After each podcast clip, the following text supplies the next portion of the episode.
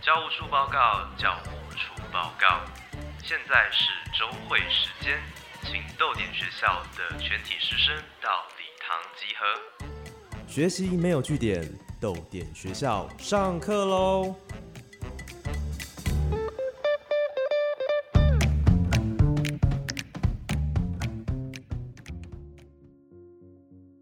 早安，豆林学校，我是教务主任廖静。今天是哪一位老师要来帮大家上课呢？我是朱家安，为你朗读《互加萌不萌》。当特定族群因为不正义的负面刻板印象而落入艰难处境，表示这个社会过去犯的道德错误让他们受害至今。身为社区的一份子，你我理所当然应该要协助他们脱困。好，那么今天朱家安老师来到豆点学校，我们先请家安老师跟同学们打声招呼吧。Hello，大家好，我是朱家安，我是作家、讲者，也是血缘诅咒玩家哦。在过去跟豆点文创合作的书，包括《画哲学》跟《互加萌不萌》。我最近做的比较特别的事情，是我在二零二一年花了三个月翻译了一本哲学书。这本哲学书的英文名字叫做《Ask a Philosopher》，问哲学家问题。中文我们把书名翻成“来问问哲学家”哦。这是一本很很有趣的书哦，希望待会可以跟大家稍微介绍一下翻译这本书的过程，也有一些很有趣的事情。OK，我们先欢迎嘉安老师来到多点学校。如果你对哲学有兴趣，那么就绝对不要错过今天的节目，因为今天嘉安老师要带我们一起来下载哲学自细胞。接下来，我们要先来谈谈大冒险，嘉安踏上翻译之路。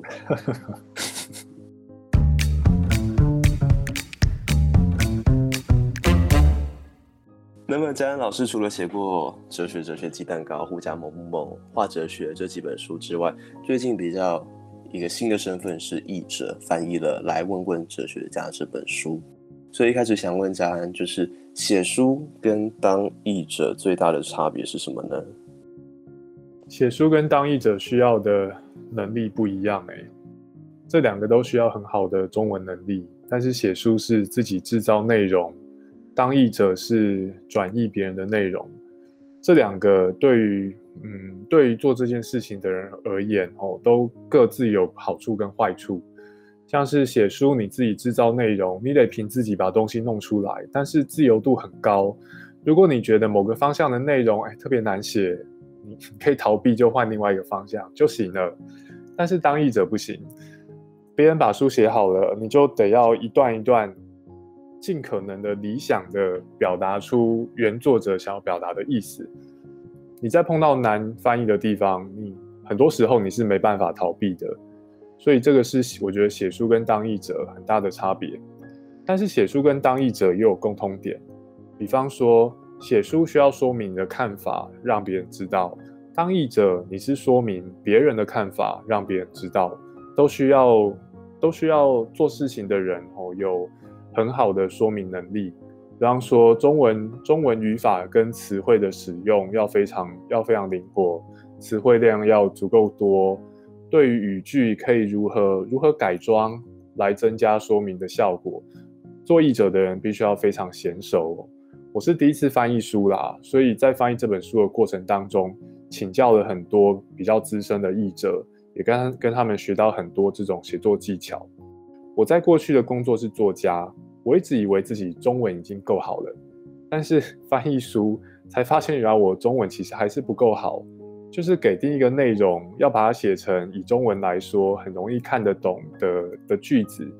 身为译者，你会需要特别磨练很多改变句型、改变措辞的方式。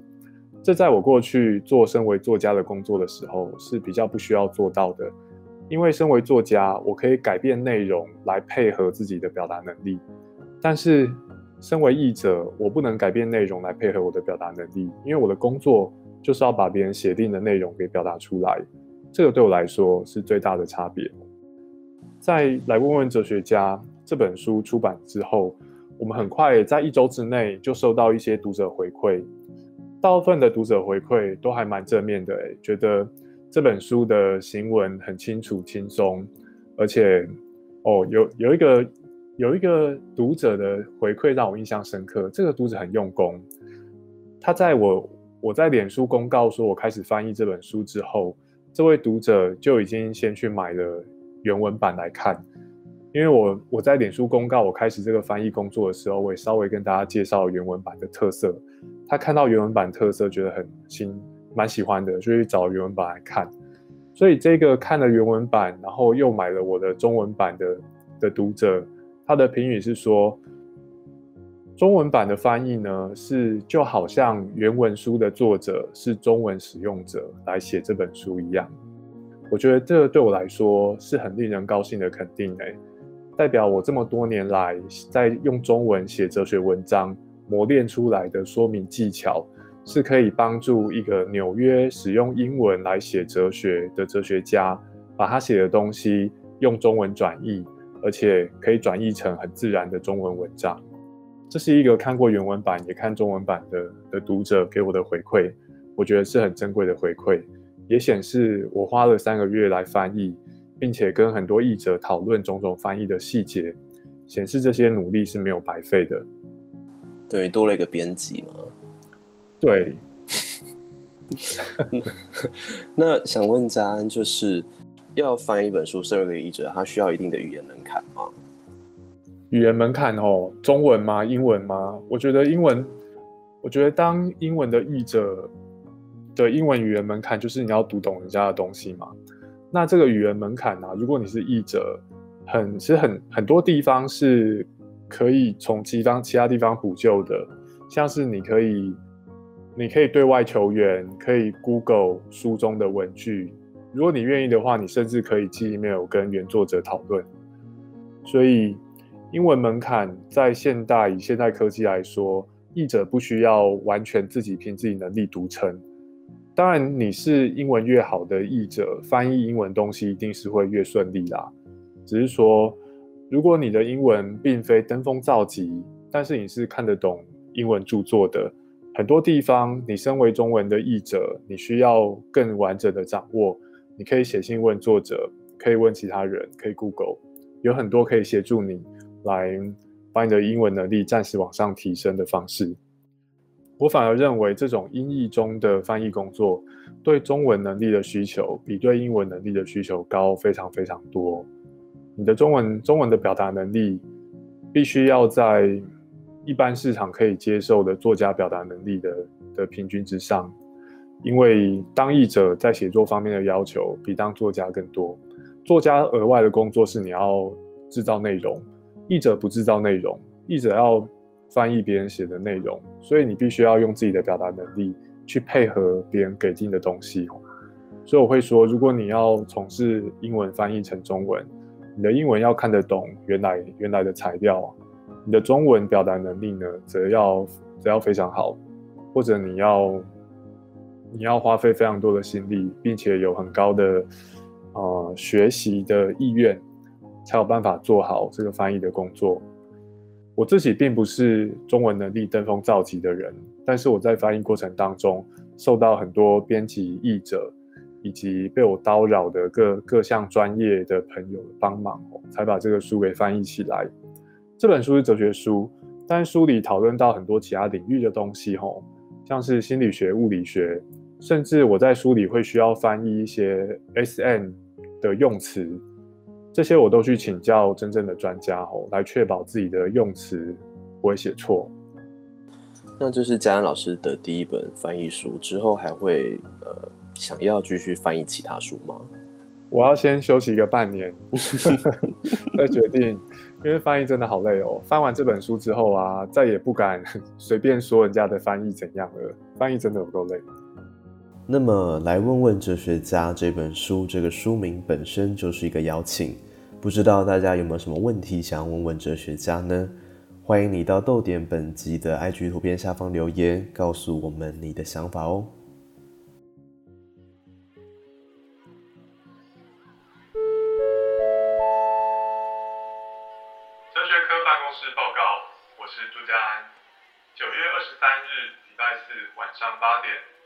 定桃园市立图书馆粉专直播。我和厌世动物园的厌世鸡要一起讨论我从电玩学到什么呢？很精彩的线上讲座，请别错过哦。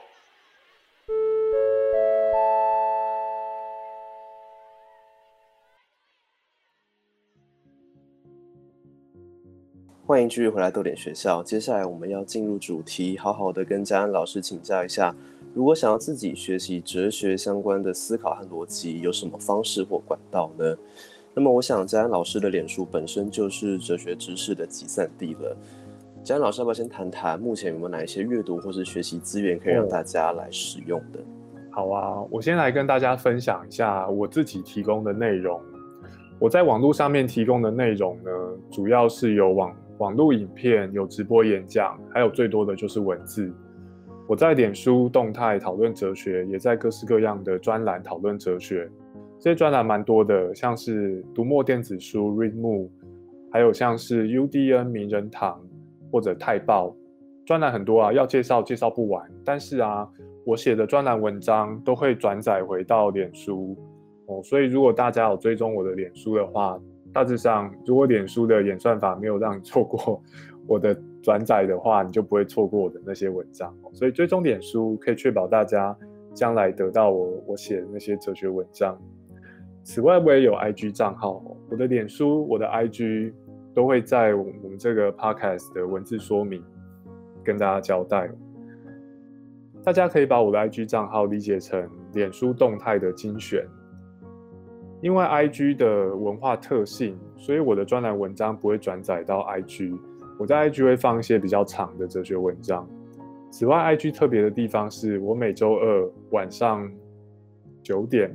会办会在 IG 直播讲哲学哦，每个星期二都有，所以大家也可以很推荐大家关注哦。此外呢，哲学哲学鸡蛋糕也是有粉砖的哦。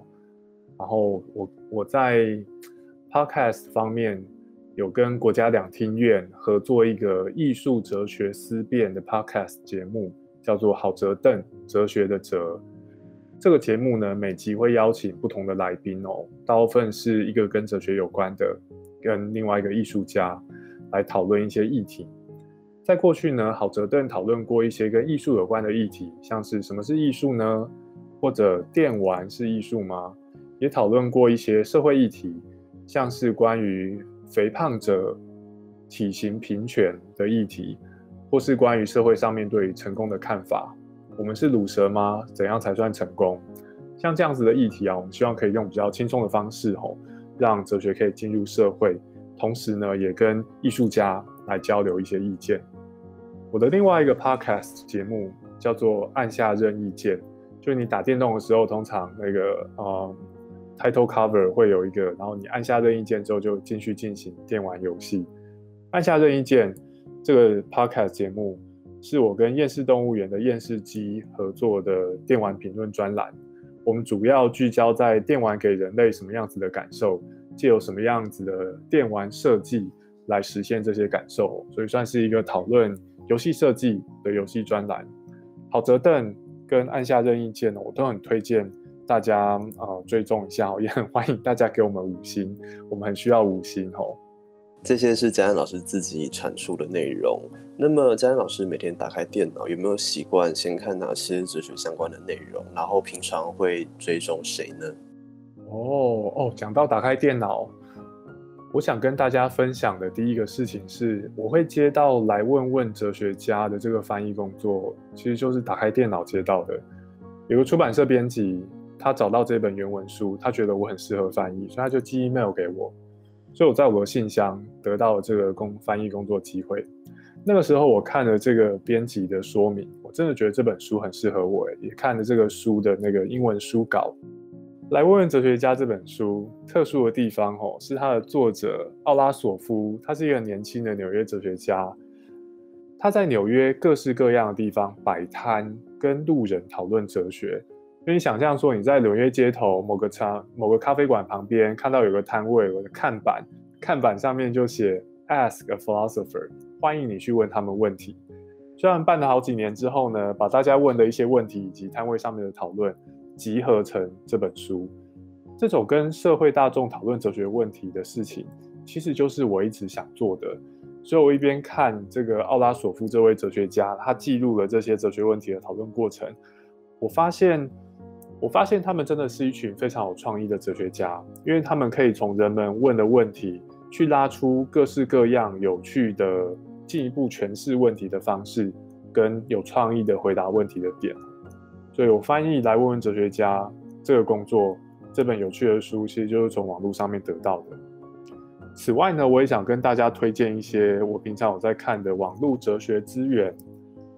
我有在追踪香港的哲学推广团体，叫做好青年荼毒士。这个荼毒士的梗是苏格拉底荼毒腐哦，苏格拉底荼毒雅典青年。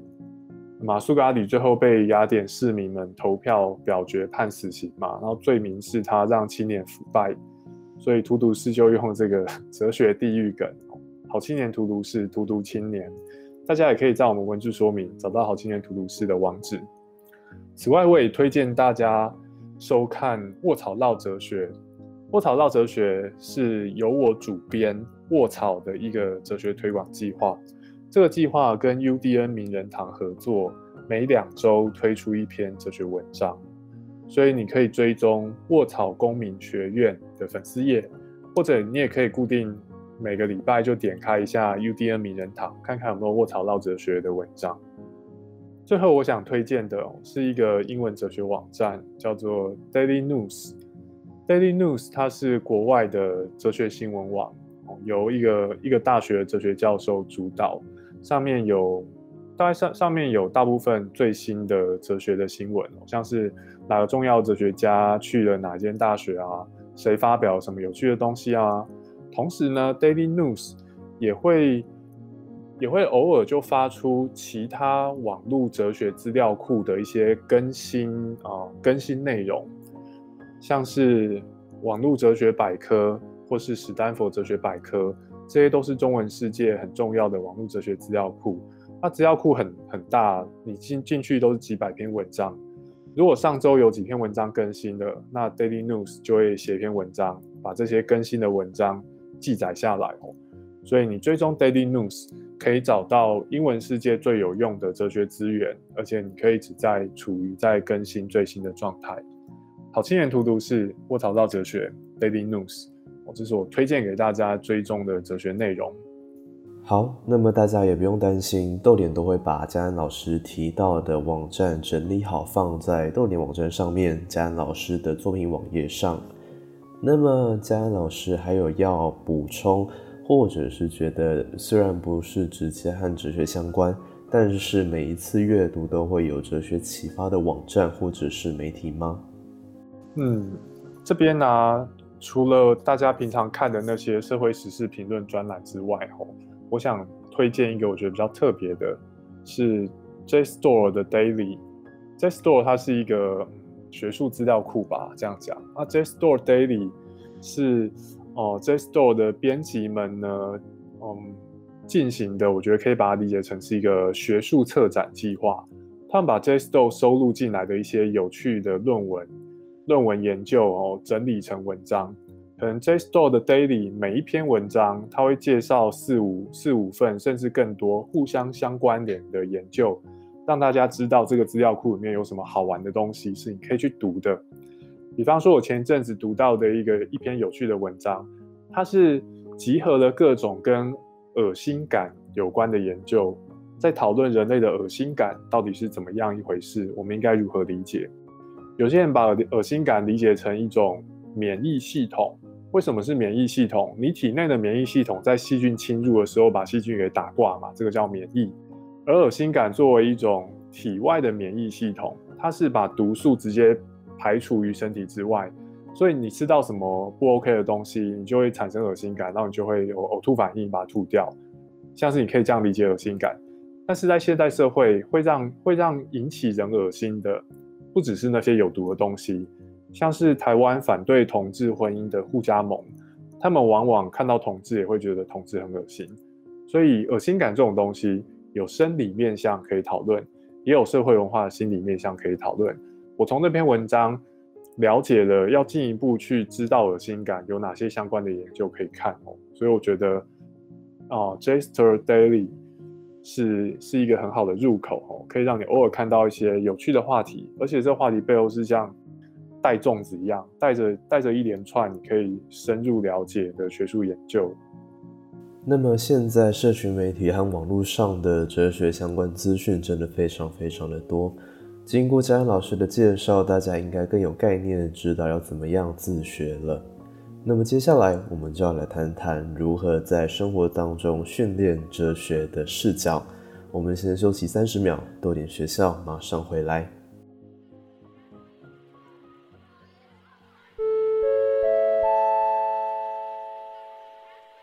校长室报告，校长室报告。九月二十五号，礼拜六晚上九点半，校长会到台南正大书城和大家分享夜读海明威一种伤心的练习。除了会带大家一起阅读海明威最重要的短篇小说《一个干净明亮的地方》之外，也会和大家分享《太阳依旧升起》。这一部很重要的长篇小说里面，一则很哀伤、很属于夜晚的篇章。如果你有空，欢迎加入我们的行列。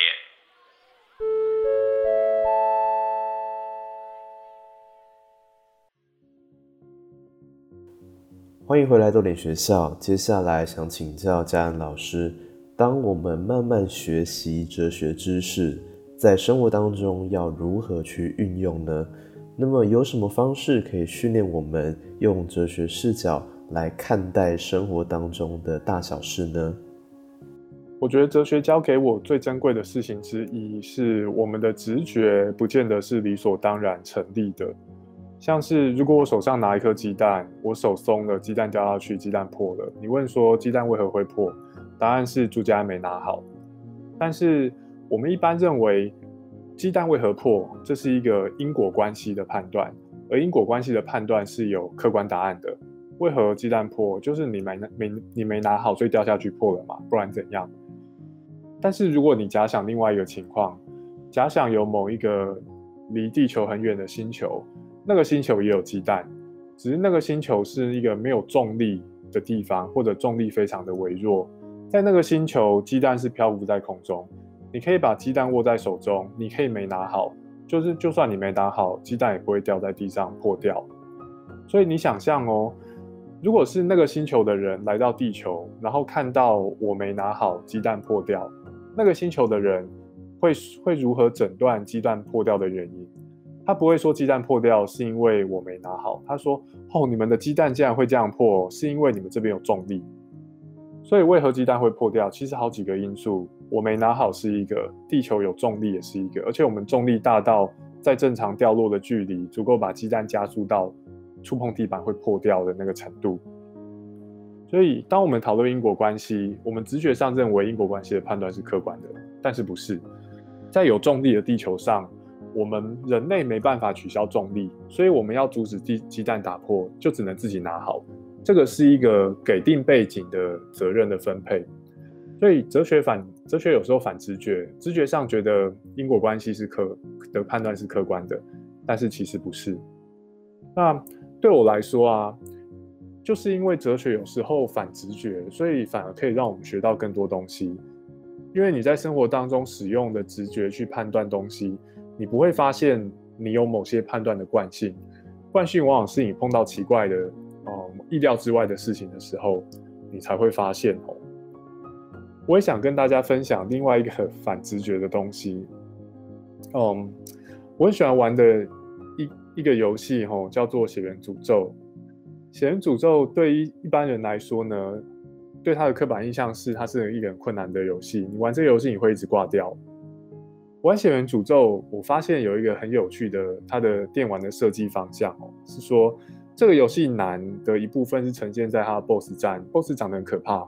然后攻击范围很大，伤害很高，等等等等难。但是我发现它的一种难哦，并不是呈现在它攻击高等等的，而是呈现在它的 BOSS 动作设计的一些心理上面的技巧。比方说，假设 BOSS 长得很魁梧，然后一脚把你踢飞，你倒在地上，然后 BOSS 朝你步步逼近。这个时候呢，你的血量已经快要归零了，血量归零就挂掉了。那这个时候你倒在地上，你会怎么办？你会反射性的不停的按闪躲的按钮，希望你的倒地的那个动作一结束，你可以马上闪躲掉 BOSS 接下来的攻击。但是你猜发生什么事？这一连串动作是设计好的，设计 BOSS 的人知道。boss 的动，boss 这个动作可以把你打飞，打飞之后你会倒地，他也知道你倒地之后会狂按闪躲按钮，所以他接下来为 boss 设计的动作，就是他把 boss 的追加攻击的时间设定在刚好你连按闪躲按钮，所以闪躲之后就会砸到你头上，所以这个时候这个 boss 设计其实利用了一般玩家面面对 boss 的时候的恐惧，你恐惧，所以你在倒地快挂的时候连按闪躲按钮，就是因为这样。所以你一定会挨 BOSS 的第二下攻击，然后你可能就会真的挂掉了。所以你可以说，前面我们讨论哲学，我们讨论的是借由哲学思维，我们发现我们的直觉有时候不见得正确。在这里，游戏的设计我觉得有异曲同工之妙。游戏设计设计者利用你直觉上会做出来的反应，来设计出特别难的 BOSS。而这个特别难的 BOSS，如果你要克服，你得要先克服自己倒地之后就想要狂按闪躲按钮来闪掉的这个直觉反应。所以在这个面向上面，你你要学好哲学，你要玩好游戏，你都必须一定程度意识到自己有某个直觉，并且你要去克制那个直觉。所以我觉得玩电动跟思考哲学都是可以协助我们更了解自己，因为它让你知，让它让你发现。自己平常是如何思考，并且如何做出反应，以及这种思考跟反应的惯性会怎样让我们碰到自己不想要的结果，然后我们就有修改的空间。有点像是看到月亮的暗面嘛，就是看到呃生活当中类似这样子吗？我觉得有点像是让你看到是自己之前不会看到的东西。嗯，OK。那刚嘉恩老师透过这些例子，也让大家会发现说，其实生活当中处处有哲学。那哲学也反而是能够让我们更加了解自己这个工具。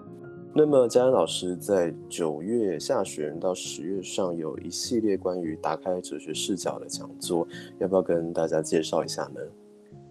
好啊，打开哲学视角哦，这个是桃园市立图书馆。跟豆点文创结社来共同规划的系列讲座哦，我在我在这边是担任主持人，希望这个讲座呢能让大家了解哲学，并且体会一些哲学的讨论。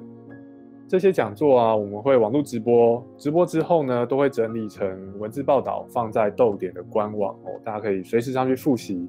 也欢迎说你错过直播了没关系，还是可以看看文章哦，了解我们讨论的一些东西。云端阅读计划，打开你的哲学视角。二零二一这个计划呢，包含三个讲座，分别讨论电玩、哲学跟女性主义。讨论电玩的这一场呢，是由我跟厌世动物园的厌世机合讲哦，会在九月二十三号晚上八点哦，是星期四。我跟厌世机合作一个电玩 podcast 嘛，叫做按下任意键。刚刚跟大家刚跟大家介绍过，那。在这个电玩 podcast 的讨论当中呢，我们也讨论很多哦，电玩带给我们种种珍贵的东西。在这一场讲座呢，我们特别来谈我们从电玩学到的一些好东西，希望可以分享给大家哦。九月二十三晚上八点，第二场我们讨论哲学。这一场来宾呢是哲学老师季金庆，季金庆跟我一样进行网络写作、录 podcast，也接演讲哦，各式各样的哲学教育计划。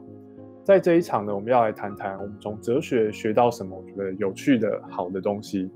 九月三十号也是星期四晚上的八点，最后一场讲座呢，主题是女性主义。我们邀请到女性主义的倡议者周子轩来跟我们谈我从女性主义学到什么。我不是女性，我是异性恋男性，但是连我这个异性恋男性，我都觉得学了女性主义之后。我得到很多很棒的东西，希望可以在这场讲座跟大家分享周子轩的经验以及我的经验。这一场我们会办在十月七号星期四晚上的八点。这三场讲座哦我们都会透过桃园市立图书馆的脸书粉丝专业来直播，欢迎大家一起来找我们玩。这个呢，你不用报名，但是你可以把时间记下来，准备好手机跟电脑上网，我们就可以在网络上面讨论这些有趣的话题哦。现在虽然疫情趋缓啊，但是乖乖窝在家还是很安全的选择哦。希望大家到时候可以找一个舒服的角落，一起跟我们聊聊这些好玩的话题。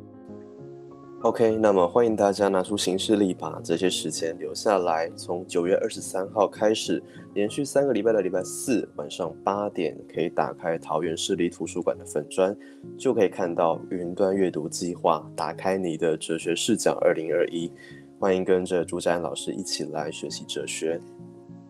那么哲学就在我们的生活当中。今天的豆点学校，嘉安老师带同学一起下载了哲学自学包，那大家想必应该都蛮有收获的。也希望大家可以打开哲学视角去看看我们的世界，我想一定会有更多的启发。那我们也请嘉安老师来跟大家介绍今天的回家作业。这一集的回家作业哦，我想要大家跟我分享，你最近感觉最哲学的一刻是什么样子？比方说，你想了什么哲学问题吗？或是你听到什么话，觉得有些哲学性的体悟，都可以。你可能会想说，靠，我又不知道什么是哲学，这个没关系，你可以主观认定。哇，你主观认定你最近感觉最哲学的一刻，在那一刻你想了什么，听到什么，请大家留言让我们知道。那么，请同学把回家作业记在联络簿或上豆点的 IG 回答。本周的共同阅读指定刊物就是嘉恩老师的《画哲学》和他翻译的《来问问哲学家》。我们再一次感谢嘉恩老师来帮我们上课，谢谢，谢谢，谢谢大家。我是廖静，学习没有据点，豆点学校下课，拜拜，拜拜。